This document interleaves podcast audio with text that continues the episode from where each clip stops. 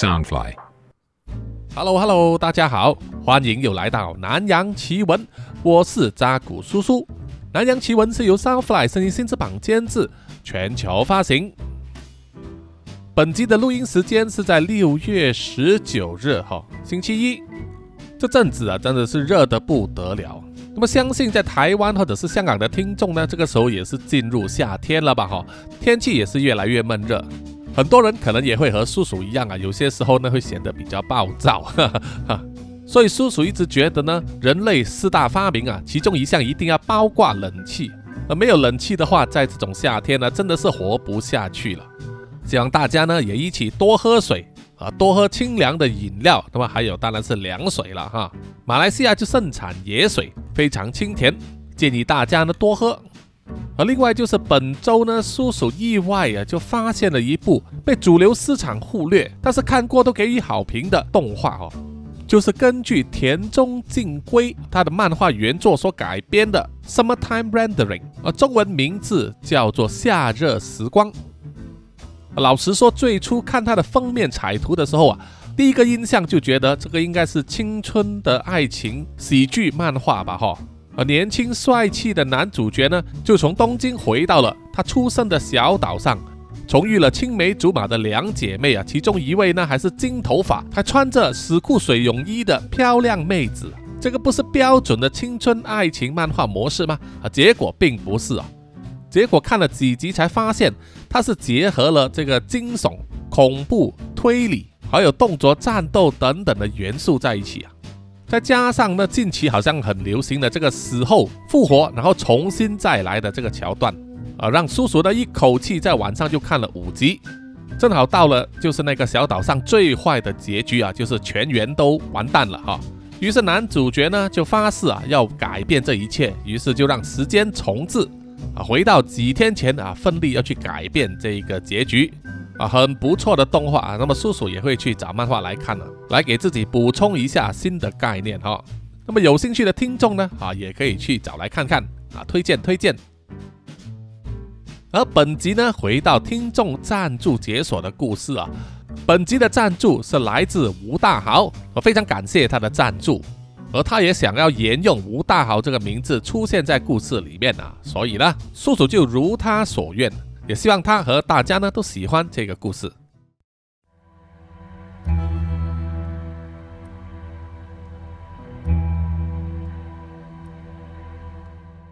某一天傍晚，吴大豪和几个好朋友一起吃饭聊天的时候呢，其中一位迟到的朋友叫做阿国。他一面用手机通着电话，一面走来他们坐的餐桌旁边啊，找一个位置坐下，用手势向其他人打招呼，然后啊就一直喋喋不休的在讲电话。因为阿豪刚好就坐在阿国旁边，而纵使他不想听呢，也会听见阿国的通话内容。大概就是说，阿国答应了别人要做的工作，因为他临时有事。不能去，想推掉，但是对方坚持呢，一定要有人来，啊，否则的话，人家那边也很难做。而阿国一直在委言的推辞，说他真的是家里有事啊，父亲突然病得很严重啊，一定要回去看他。如果不是因为家里有那么紧急的事的话，也不会在最后一刻推却掉工作，一直向对方道歉。对方就坚持说一定要有人来啊！如果阿国不能来的话，要找一个顶替的。这个时候呢，阿国就一手盖着手机的听筒，一面问其他人说：“哎，我这边有一份临时工，明天上午只需要花你三个小时，价钱很不错，谁可以去的啊？顶替我一下可以吗？”啊，其他在座的朋友呢，有的就问了到底有多少钱，有的就问到底是什么工作。有的直接说不得空，而大豪想到啊，明天自己下午呢，反正没事，如果花三个小时可以赚一点小钱的话，应该也不错。于是就对大豪说：“诶，我明天中午有空啊，应该可以。”阿国听见了之后啊，如释重负啊，马上对电话另外一头的人说：“啊，我这边有一位朋友可以，他叫做大豪，我明天会叫他准时来的哈。”哦，谢谢你，谢谢你啊，真不好意思哈，谢谢你，拜拜，然后就挂了电话。阿豪就说：“哎，你还没有告诉我详情，你就代替我答应了人家。”阿国拍了拍大豪的肩膀，跟他说：“哎呀，不用担心，真的是一项很轻松的工作啊，只需要花你三个小时而已，而且赚的钱呢，足够你买一台新的 iPhone 十四 Pro Max 啊！”啊，其他人听了就起哄啊，心想：怎么有那么好看的东西呀？是什么工作呢？阿国就说：“哎呀，其实很简单，是一位富商，他因为明天中午呢要去办一点事情。”要有人帮他看家而已，就是这么简单啦。啊，其他人听了之后啊，觉得有那么容易做的工作，我价钱又那么高啊，真的是好康啊，就问大豪：“哎，你有没有兴趣啊？如果你真的没兴趣，就让我去吧。”大豪这时就心里暗爽啊，说：“刚才阿国都说叫我去顶替他了，哎呀，这种工作你们看不上眼，就让我来做吧。”哦。其他人听了大豪说，也不再争辩了，就笑着叫大豪呢拿到钱的时候一定要请大伙儿吃一餐丰盛的啊！大豪当然说没有问题了。在饭后啊，所有的朋友各自回家之前呢，阿豪就跟阿国拿了详细的资料，知道了明天上午时分要去的那个家的地点，然后在谷歌地图上翻查了一下，而原来那里是富人区，高尚的住宅区啊。难怪付钱付得那么豪爽啊！于是隔天上午呢，大豪穿了一套比较整齐的衣服，骑着机车，根据那个地址来到了那一栋豪宅。而这一栋豪宅呢，怎么说外形比较特殊啊？从外表看去有两层楼高，外表四方平扁，一片灰色的墙壁啊，没有窗口，门前也没有停车位或者是花园什么的。就是一扇呢，看起来啊很厚重的木门，上面有一个不锈钢刻成的门牌号码，写着二七四。而大门旁边也没有按铃什么的，这和大豪想象的豪宅呢有点不一样。大豪把机车停在一旁，然后走上前去，正要敲门的时候呢，门就打开了，面前是一个老外脸孔，眼神深邃。唇上留着两撇胡子的啊中年男人，身上穿着整齐名贵的西装，啊一开门就对大豪说：“哎，你一定是阿国的朋友吧？啊，好准时啊，很好很好，我最喜欢准时的人了。先进来坐吧。”阿豪笑着啊，伸出了手和他握手啊，然后自我介绍说：“啊，你好你好，我叫做大豪，吴大豪。”在握手的时候，大豪发现了对方居然戴着手套，他心想啊，果然有钱人就是不一样。走进了那间屋子之后啊，发现里面是非同凡响，而设计语言是以简约为主，所有的东西都没有多余的装饰啊，多余的线条，墙壁大部分都是灰蒙蒙的一片，家具也不多，但是都是名家产品啊，充满了设计语言，而且颜色呢。都是带有金边的奶白色，一看就知道啊，绝不是一般土豪所能够拥有的艺术品味。那位主人笑着对阿国说：“啊，我想阿国有大概跟你说明了一下工作的状况吧。”阿国眼睛忙着啊，扫视豪宅周围的摆设，还有那些设计，几乎忙不过来，然后点头的回答说：“哦，他有大概说了一下。”就是你会出门三个小时，要我帮你看房子吗？这位外国人就说：“哈，没错没错，就是这么简单。啊，我个人喜欢屋子一直有人在啊，你就当做是一种风水吧。所以我有事出门的时候呢，一定会请人在家帮我看守啊。你可以什么都不做，房子里面的设备随便你用，冰箱里面的东西随便吃。”没关系，总之这三个小时里面，你帮我看家就好了，一直到我回来为止。说完，他就从口袋里面呢掏出了厚厚的一叠用黄金夹子夹着的钞票，数了一数，掏了几张出来，交给了大豪，对他说：“那这里是一半的钱，你先拿去，剩下的一半我回来的时候支付，没问题吧？”阿豪看见那叠钞票啊，眼睛都瞪大了，很开心的接过了，心里就在盘算着，只要收完全额的话，真的能够买 iPhone 十四 Pro Max 啊！这时，那名主人就开始转身往门口走去啊，一面说：“好，我现在要走了。总之，一切就麻烦你了啊！不过还有一个条件，请你要记得。”大豪把钱呢收在裤袋里面了，然后笑着说：“哦，好的，有什么要求呢？”主人就笑着说：“很简单，我不求别的，只要求从我出门的那一瞬间开始。”到我回来之前呢，你绝对不会打开门。阿豪听了有一点意外啊，就说：“啊，不要开门是吗？”主人点了点头，就说：“记得哦，千万不要开门。”好了，我走了，待会见吧。说完就开门走了出去。大豪这个时候有点情急，就冲口而出的问：“哦，好啊，请问怎么样称呼您呢？”在门关上的那一瞬间，那名外国人啊笑着说：“我叫做戈宾先生。”那一扇门关上之后啊，在豪宅里面听起来那个回音呢啊，感觉很沉重，就像是保险库的门被关上了一样。不过大豪并没有在意，他就在这种豪宅的大厅那里啊走来走去，东摸摸西摸摸。他心想，反正三个小时时间很快过的嘛，那么轻松的活呢，多干几次也没关系啊，啊，无任欢迎啊。不过可能下一次阿国就不会介绍给他了啊，阿国自己干就行了。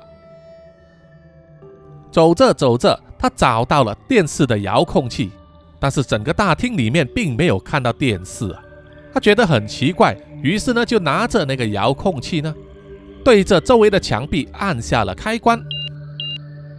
就在这个沙发的前方，那副墙壁就开始慢慢的向左右弹开，露出了藏在墙壁里面的超大型电视荧幕，至少有七十寸以上。大豪从来没有看过这么大的尺寸啊，忍不住发出惊叹。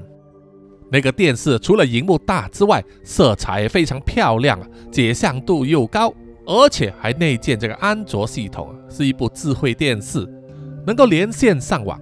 还有各种 OTT 服务，可以收看各种节目、新闻，还有电影等等。于是大豪呢就兴奋地坐在沙发上啊，选了一部动作电影啊，准备好好的欣赏。但是当那一部电影播放了不久，连标题都还没有出现的时候呢，就传来了敲门的声音。大豪就按下了暂停键啊，竖起耳朵静听。不久之后啊，又在听见了敲门声，而确认真的有人在门外，于是他就走过去大门那里。这时门外就传来了声音说：“Hello，有人在吗？”大豪并不知道门外的人是谁呀，他就站在离门大概有二十公分的距离呢，啊，就喊说：“是谁在外面呢？”门外那个人就回答说：“哦，你好。”我是附近天主教亲信会的会员呐，我想跟你分享一下真神的奇迹故事啊，我不会耽误你很多时间的。原来是传教士，于是大豪就走上前去啊，透过安装在门上的那个防盗镜啊，我们一般上叫做猫眼，往外看，看见呢站在门外的确实是一名传教士啊，穿着黑色的牧师服装，手上拿着一本圣经。而他身后还有一个年轻人跟着。门外的传教士又问了：“先生？”大豪就回答说：“哦，不了，谢谢了，我本身不信任何宗教。”传教士就说：“哦，既然如此，你有没有兴趣多了解一下我们的神呢？”大豪再次拒绝，啊，坚持说自己是个无神论者，啊，希望传教士呢能够知难而退。这时候，传教士就说。哦，那好吧。那么你介不介意我们留下一些传单给你，让你有空的时候看一看呢？大豪就说：“啊，没关系，随便吧。”这时传教士就拿出传单，一手握在门把上啊，扭动了一下门把。这个动作让阿豪警觉了起来。他想起了那位戈宾先生交代他说：“无论如何都不要开门。”更何况现在他自己呢也不想开，于是他就说：“哦，有什么传单就放在门下面就好了，谢谢你，谢谢你哈，我有点忙，你自便吧。”然后就假装离开了门，但是事实上呢，他又放轻了脚步，回到了门口那里啊，透过猫眼往外看，他看见传教士呢拿着那个传单，然后蹲下身体，接着大豪就看见了有几张关于天主教的传单呢，就从门缝下面塞了进来。大豪再往猫眼上看，看见那名传教士呢，就带着他的随从转身离开了。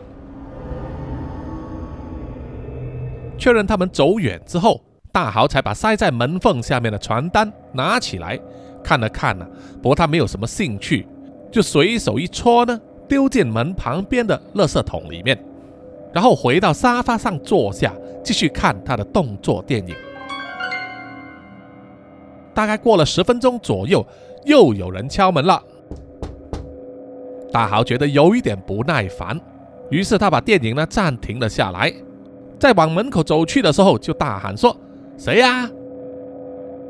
门外传来了一个小伙子的声音，说：“送外卖的，是披萨。”大豪透过猫眼往外看，确实站在门外的是一个穿着快递制服的年轻人，手上拿着一个塑胶袋，袋子里面装着几个披萨的盒子。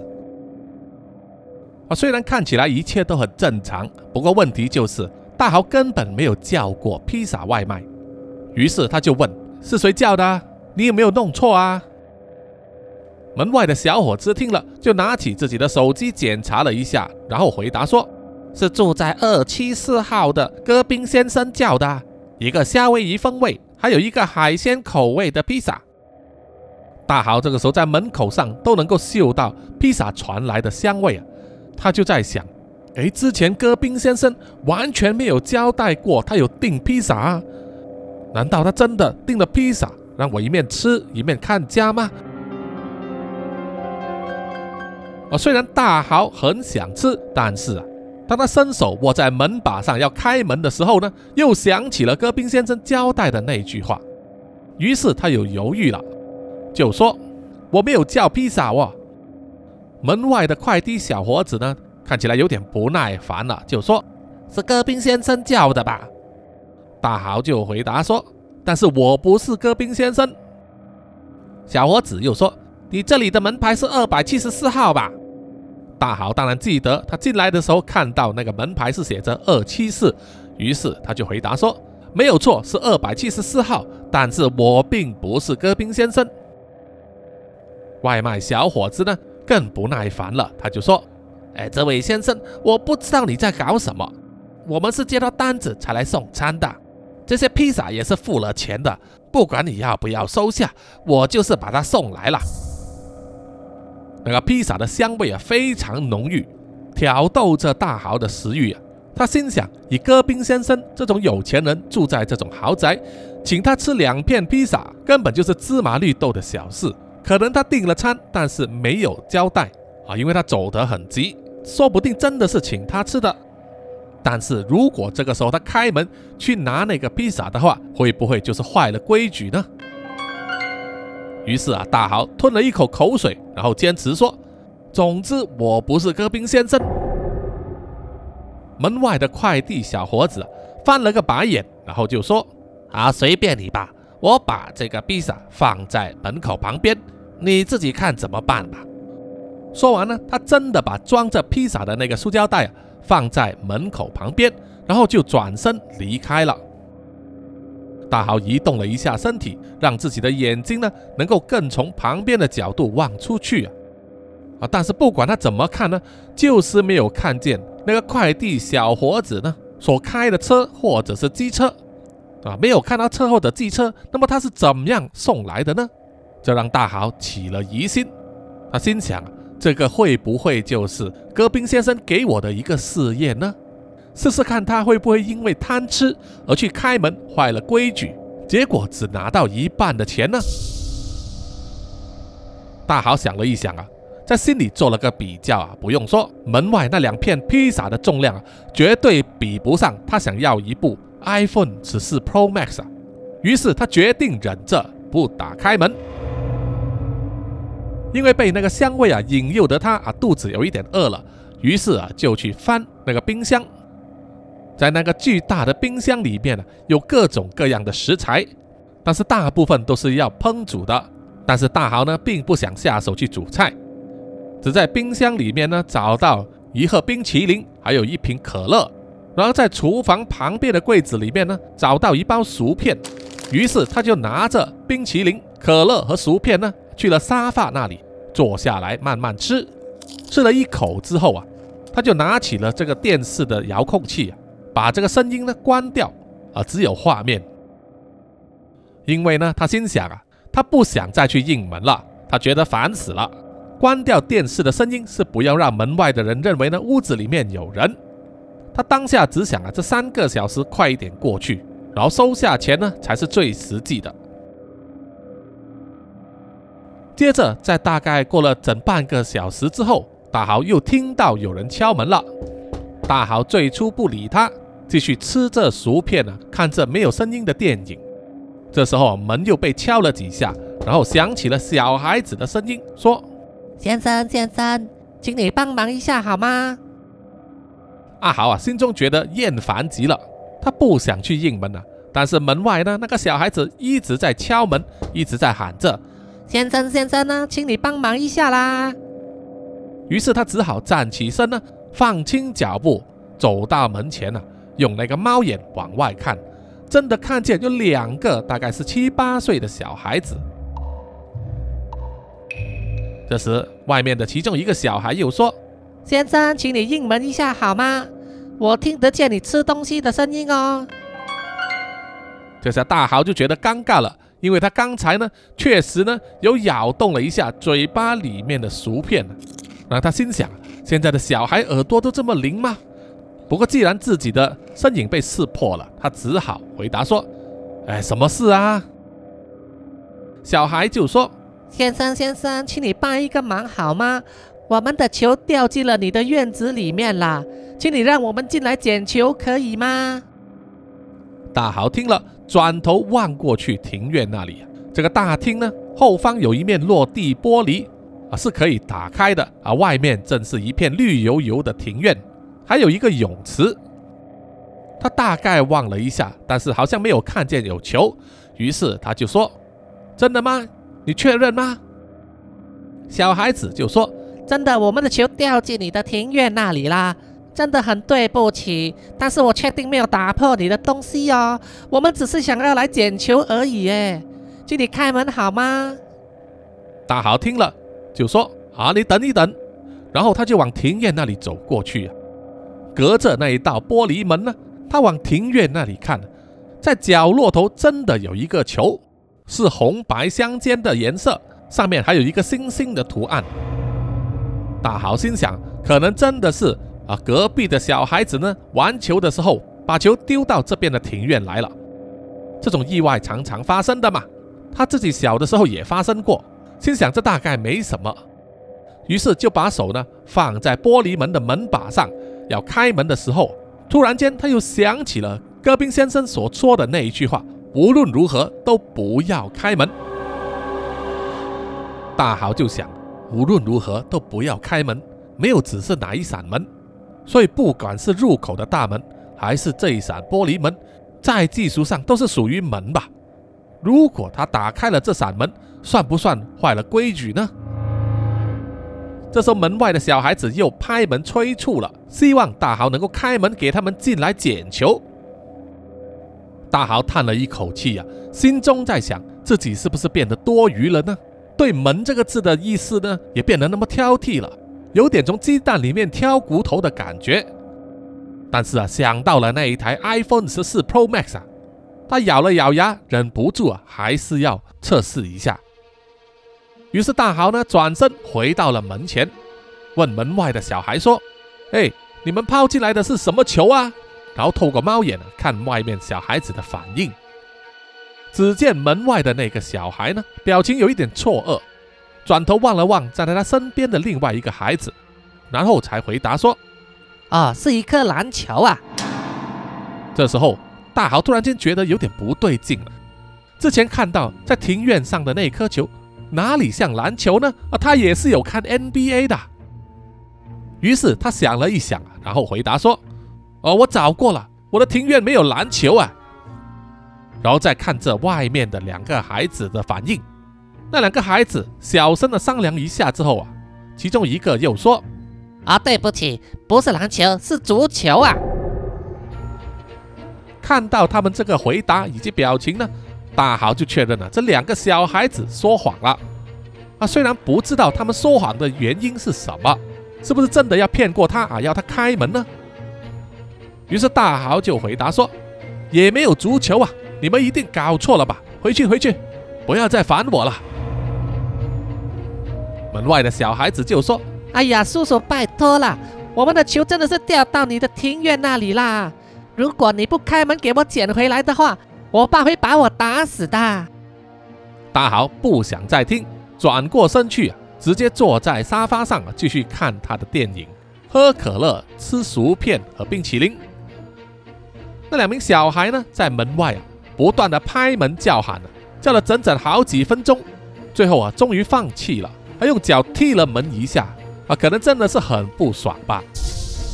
不过大豪呢，却不管他们那么多啊，总之呢，付钱给他的人指明了不开门就是不开门，反正也只是那三个小时的事情。接下来的一个多小时呢，似乎相安无事，大豪把第一部动作片都看完了。正在寻找第二部电影的时候呢，就听见了好像是爆竹的声音，响了两声，让他整个人跳了起来。接着又再响了第三声，让大豪啊忍不住想：这该不会是枪声吧？在这一个有钱人住的住宅区里，他们有枪并不稀奇吧？于是大豪站起身，在豪宅周围的窗口呢啊往外望，看看外面有什么异动。不久之后，就听见又有人来敲门了。这一次是一个女人，她说：“救救救救命啊！请你开门啊！请你开门救我啊！”大豪也被弄得有点紧张起来。他跑去门外啊，透过猫眼往外看，真的看见一个看起来像是三十岁左右的少妇，长头发，神色慌张，不断的在拍门哀求。他说：“求求你开门啊，救我啊！”大豪忍不住就问他。哎，到底发生了什么事啊？那个女人回答说：“我我我我就住在你对面的，我家的老公发狂了，胡乱开枪要杀死我啊！请你快开门，让我进来躲一躲啊，不然我就没命了。”大豪听了之后啊，大惊失色，有人发狂乱开枪，这还得了？透过门上的猫眼呢，只能看见对面房子的模糊形状啊啊，因为是鱼眼镜头的关系啊。太远的细节根本看不见。那名少妇一再的拍门哀求，真的让大豪感到非常的紧张啊！心中想啊，现在这种可是紧急情况，不是开玩笑的，救人一命啊，胜造七级浮屠。于是就伸出手去放在门把上，正要开门的时候，脑海中又闪过了戈宾先生交代的那一句话，让他一瞬间呢，全身的动作都僵硬了。心中忍不住想，这又会不会是另外一次的试验呢？但是这一次真的很难做决定啊！如果外面那个少妇真的是快要被她丈夫杀死呢？她现在不开门，会不会给自己惹上罪名啊？大豪的心情啊，七上八下，忐忑不安，不知道该怎么抉择。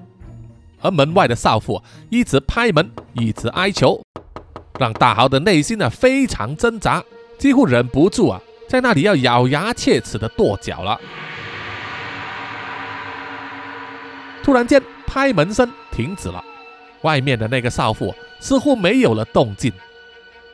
这个突然安静下来的感觉啊，非常诡异，让大豪的心脏啊加速跳动，全身冷汗直冒，心里想着会不会那个少妇就在门口那里被自己的丈夫捅死了呢？又或是她转身跑去另外一家求救呢？啊！大豪心中非常希望是后者，于是他深吸了一口气啊，慢慢的又抬起头，把眼睛移动到了门上的猫眼上，然后大豪就看见了一个景象，而是站在门外的那名少妇，同样把他的眼睛贴在猫眼的镜片上，像是要窥视门内的一切。这可吓了大豪一跳啊，忍不住退后了几步。只听见门外的那名少妇说：“不要装了，我知道你人在里面，你快给我开门。”大豪想到门外的少妇啊，态度一百八十度的转变了，非常的诡异啊，当然是打死也不会开门了。那个少妇啊，态度渐渐变得疯狂，一面用力的拍门，一面大喊着：“开门啊，快给我开门啊！”甚至呢，还用力撞击那扇大门，门传来的震动，连放在旁边的盆栽呢也震动起来。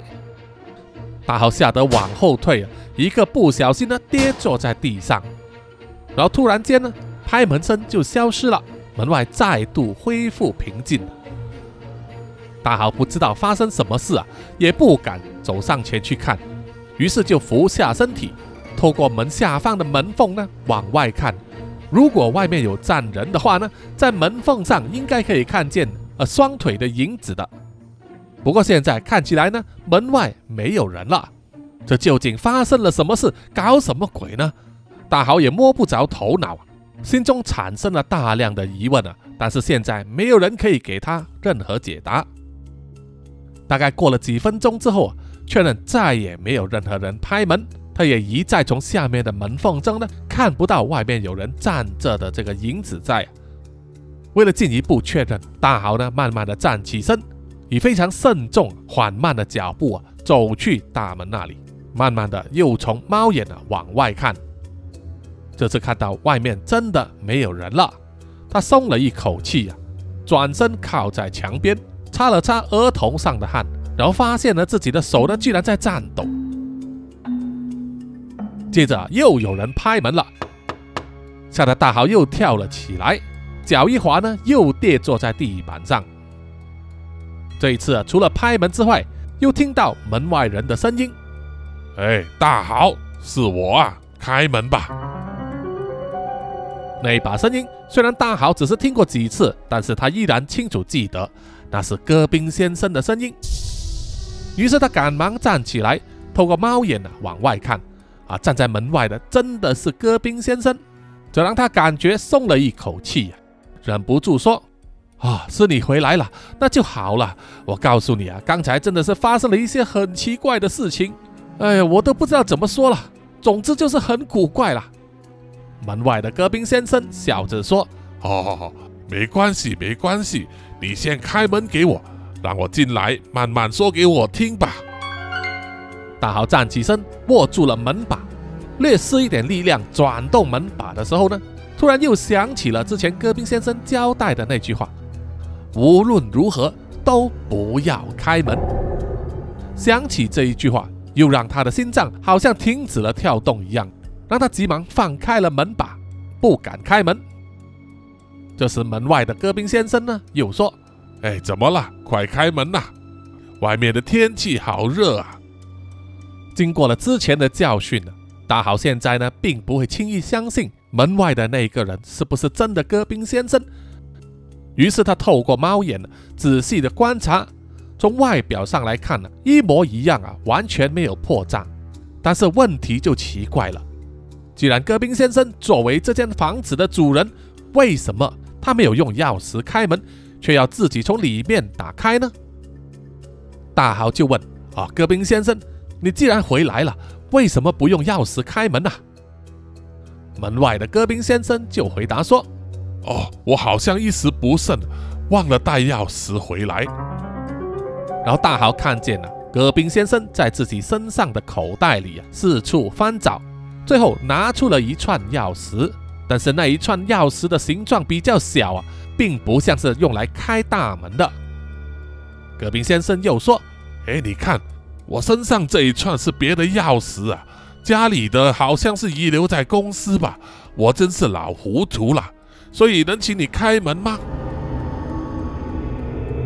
大豪想了想，觉得还是谨慎一点为好，于是就说：“抱歉了，你交代过了，无论如何我不能开门。你要进来的话，你回去办公室里面取钥匙就行了。”何冰先生就笑了一声，然后说。哎呀，那多麻烦呐！哦，我也知道你真的是很忠于你的工作职守啊。我交代你的事，你全部都做得到啊，真的不错不错，我很欣赏你这种人。来，你开门给我，我就把剩下的钱给你吧。啊，虽然戈宾先生说的很有道理，但是大豪依然坚持不开门。啊，对不起，戈宾先生，你说的规矩就是规矩啊，你交代了不开门，我就不会开门的啦，请你回去拿钥匙再回来吧。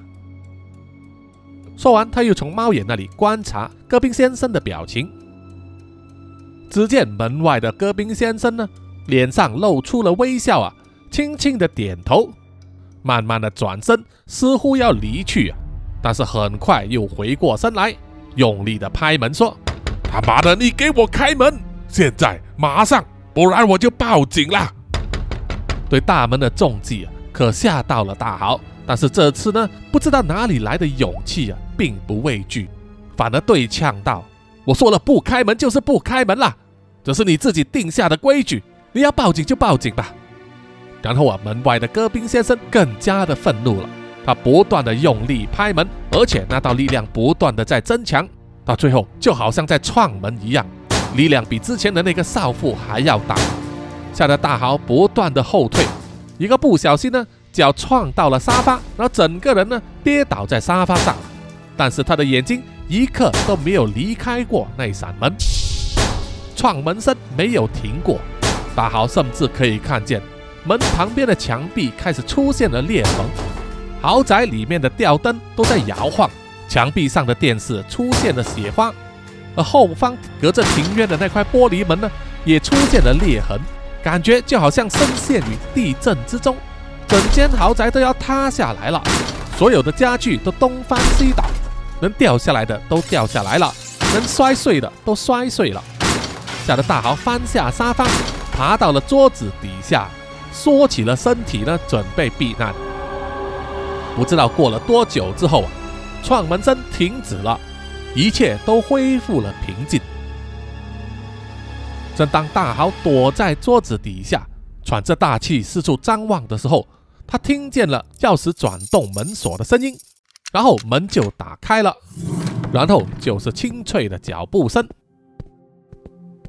躲在桌子下的大豪啊，就看见来到他面前站着的是一双精致啊、擦得发亮的黑皮鞋，然后又是他熟悉的声音，对他说：“哎，大豪，你做得很好。”大豪从桌子下爬出来，抬头仰望的时候。只见站在他面前的是戈宾先生，脸上露着满意的微笑啊。大豪又望向了大门，啊，门已经打开了，而一串钥匙呢，正插在大门的门锁上。他又望向了周围，整个豪宅呢，像是恢复了之前的情况啊。而之前他感觉到地动山摇，所有东西都摔碎了的痕迹呢，现在一点都不剩了。这到底是怎么回事？之前的地震是他的幻觉吗？戈宾先生笑着伸出右掌，再对大豪说：“来，握着我的手站起来吧。”大豪只能呆呆的啊，怀疑人生的啊，伸出右掌，握住了戈宾先生的手，然后站了起来，然后问：“，刚才到底发生了什么事啊？”戈宾先生呢，只是笑着说。你做的比我想象中还好，我很欣赏你。来，这些钱是你应得的。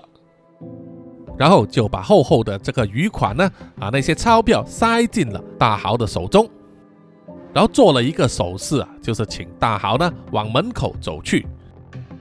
而大豪依然一脸懵懂，走出了门外。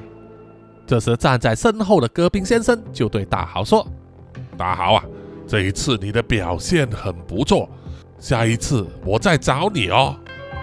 说完就露出了一个诡异的微笑啊，然后关上了门，留下大豪一个人呆呆的站在那里，然后低头呢望着自己右手拿着的那一叠钞票，感觉有一点不真实。无论如何，他还是把那叠钞票呢塞进了裤袋里面了，然后走向了自己的机车，发动引擎离开了那个地方。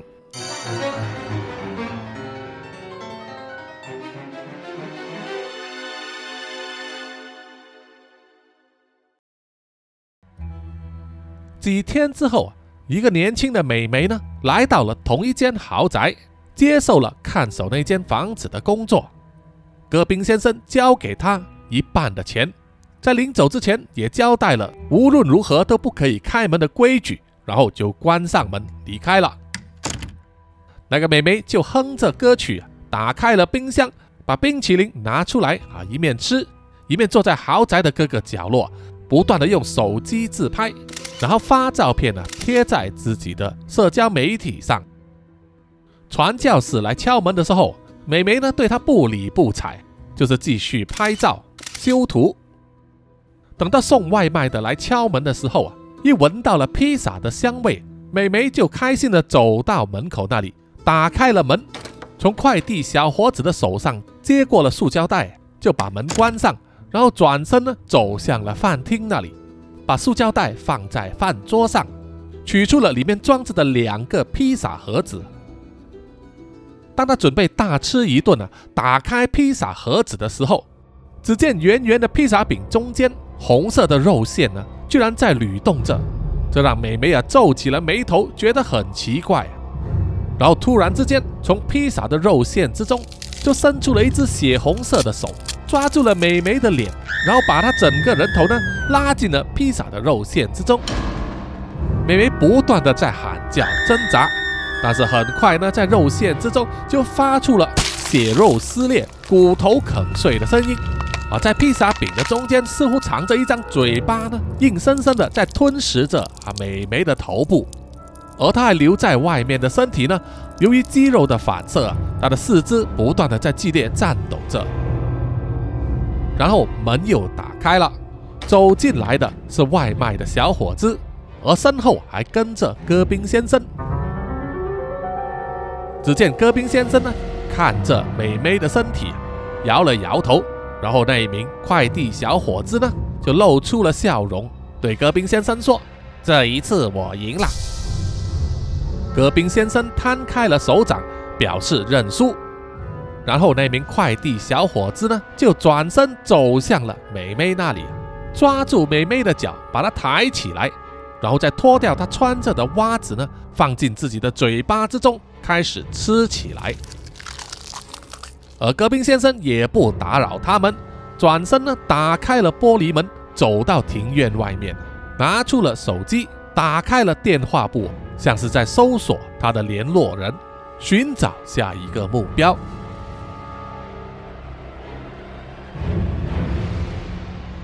而本集的南洋奇闻故事呢啊到此结束啊，请大家呢继续追踪下一集的故事发展。那么欢迎大家呢到南洋奇闻的 IG、YouTube、Apple Podcast、Spotify 还有 Mixer Box 呢给叔叔留言点赞啊，谢谢大家。还没有关注南洋奇闻 YouTube 频道的，也帮忙啊点赞、关注、分享一下哈啊！因为目前这个追踪人数呢，真的是少得可怜哈，在云云的 YouTube 频道里面呢，真的是连一根鼻毛都不如哈，这个就有赖大家的帮忙推广了。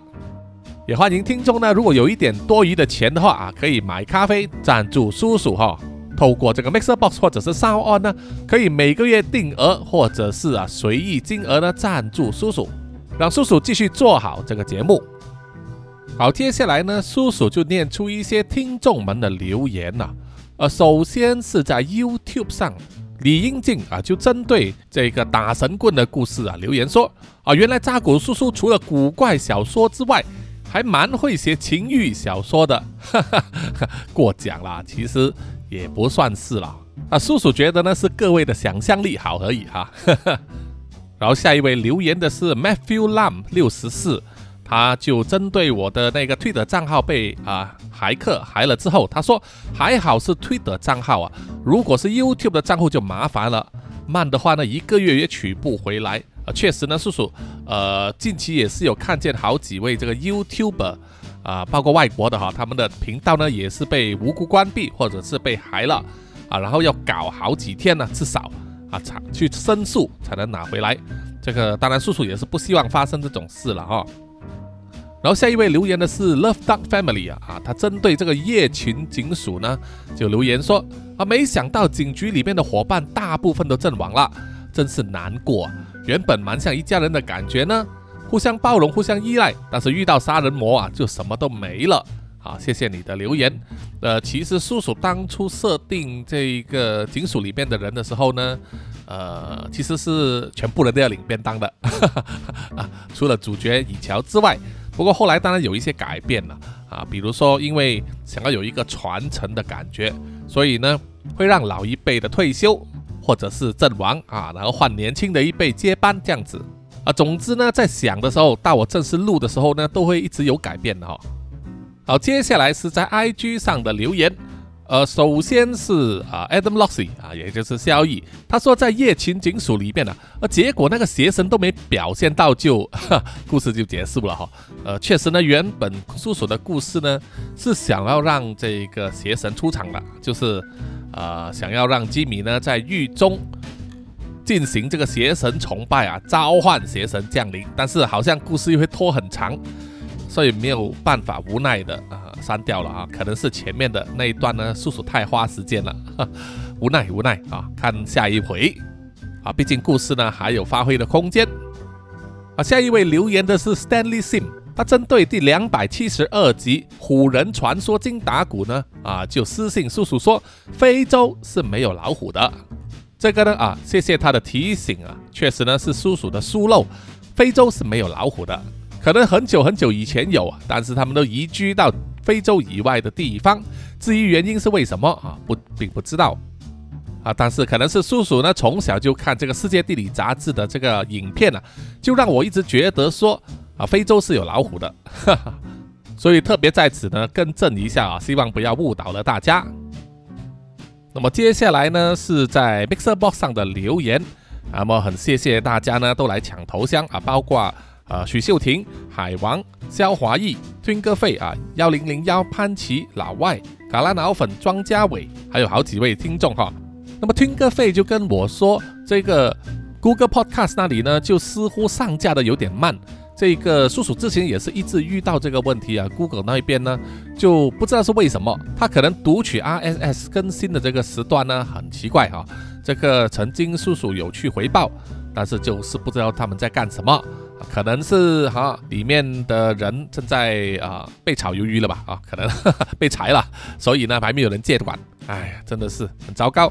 然后下一个留言的是啊许秀婷说叔叔又口误了，在四十二分四十六秒处呢把 Tommy 练成吉米啊，对，谢谢你指出这个 bug 啊，叔叔有时候真的是练得太快的时候呢，真的会练错名字，抱歉抱歉。然后呢，下一个是潘奇，他说是不是听漏了？押解吉米受伤的警察有没有被干掉？呃，事实上，呃，应该是没有了，因为叔叔没有提到他啊，叔叔是完全忘记了交代他，哈哈，这个也算是一个 bug 啊，对不起。那么下一个就是卡拉脑粉就问了，托米是不是应该就是兄弟会的人吧？啊，怎么没有印象啊？该是复习的时候了。对，没有错啊。托米是兄弟会的人啊，之前是跟着扎古叔叔的。在扎古叔叔被 Namsha 啊弄伤之后呢，啊，托米可以说是升级了哈，啊，取代了扎古叔叔的位置。这次让他出场呢，可以说是以他升级了的身份啊来出现的啊，所以他气场比较强一点。然后就是庄家伟就留言说“夜勤并懂”这个名字他有听过啊，确实很多听众呢都是听过“夜勤并懂”啊，这个名字实在是太惹人注意了哈。好，下来是啊，听歌费就说本来以为流浪汉会开外挂，结果也是领便当，哈哈啊，对不起，流浪汉本来呢，叔叔就是想要让他在狱中被吉米拿来血祭，然后召唤邪神的。不过因为那个故事可能太长，或者说我前面的讲的太多，所以变成硬硬把这这一个故事桥段呢就删掉了哈啊，看下一次有没有机会。好，本期的留言呢大概就是这样子啊，谢谢大家，请大家呢继续踊跃的留言。那么最后呢，请让叔叔念出所有赞助者的名单。首先是南洋探险家 Jimmy Chin、苗疆杀人蛙陈忠杰以及许志伟，然后是南洋侦查员。二四公园，图子，Ralph 布，一直该，Sandy Lee，真爱笑，三十三，Kinas，蔡小桦，朱小妮，李承德，苏国豪，洪新志，林家达，Toy J，刘舒雅，以及范嫣令。然后下一批呢是南洋守护者，许玉豪，彰化的 Emma、林奕晨、玉倩妈咪，还有 Forensic 叶。最后一批就是南洋信徒，黄龙太子妃、苗疆杀人蛙、西离子、林以乔、吴大佩、吴大豪、筛利、飞蟹、本我无心、潘琪、张新芳、萧逸、林宏杰、许志伟、查理哥哥、Forensic 叶以及林小润。谢谢啊，谢谢大家的赞助，谢谢你们的支持，我们下一集再见啊，拜拜。